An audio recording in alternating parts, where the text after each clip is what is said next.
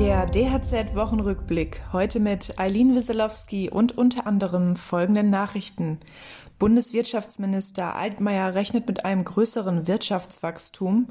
Unternehmen müssen wieder einen Insolvenzantrag stellen. Und die Jugend sorgt sich um Azubi-Stellen.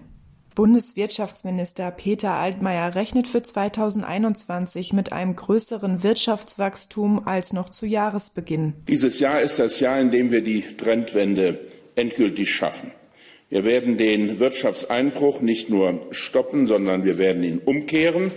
Äh, wir haben spätestens 2022 wieder die alte Stärke erreicht. Und äh, heute bei der Frühjahrsprognose heben wir im Vergleich zum Jahreswirtschaftsbericht unsere Prognose sowohl für 2021 wie auch für 2022 deutlich an. Für das laufende Jahr von drei Prozent auf 3,5 Prozent und für das nächste Jahr auf 3,6 Prozent. Handwerkspräsident Hans-Peter Wollseifer warnte hingegen vor einer gespaltenen Konjunktur und der nach wie vor angespannten Situation vieler Handwerksbetriebe. Ohne weitere Unterstützung würden zahlreiche Betriebe kaum durchhalten können, erklärte er. Viele junge Menschen in Deutschland fürchten, dass sie in der Pandemie keinen Ausbildungsplatz finden. Das geht aus einer repräsentativen Umfrage im Auftrag der Bertelsmann Stiftung hervor. Demnach sehen mehr als 70 Prozent der Befragten ihre Chancen auf dem Ausbildungsmarkt durch Corona verschlechtert. Viele Jugendliche wurden durch die unsichere Situation der Ausbildungsbetriebe abgeschreckt. Sie entschieden sich stattdessen für ein Studium oder den Besuch einer weiterführenden Schule. Handwerkspräsident Hans-Peter Wollseifer ermuntert, sich durch Corona keinesfalls beruflich ausbremsen zu lassen. Die Ausbildungsbereitschaft im Handwerk sei ungebrochen.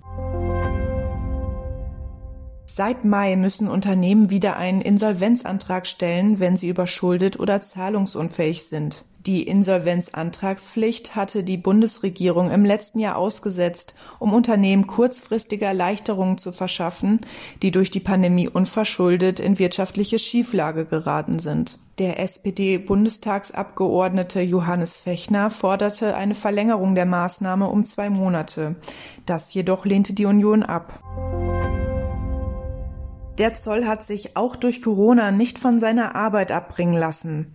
So habe die Finanzkontrolle Schwarzarbeit im vergangenen Jahr mehr als 100.000 Strafverfahren eingeleitet, wie Finanzminister Olaf Scholz bei der Vorstellung der Jahresbilanz 2020 sagte. Laut Bundesfinanzministerium wurden neue Prüfungsschwerpunkte gesetzt und beispielsweise Schwerpunktprüfungen in der Fleischwirtschaft organisiert. Corona-bedingt zurückgegangen sei hingegen die Zahl der Prüfungen bei Arbeitgebern, auch die Zahl der eingeleiteten Ermittlungsverfahren sank. Dazu zählten etwa Prüfungen im Friseurhandwerk, im Gastgewerbe oder beim Messebau. Hinzu kamen nach Auskunft der Generalzolldirektion vermehrt Prüfungen am Bau. Vielen Handwerksbetrieben in Deutschland fällt es auch in der Krise schwer, ausreichend Mitarbeiter zu finden.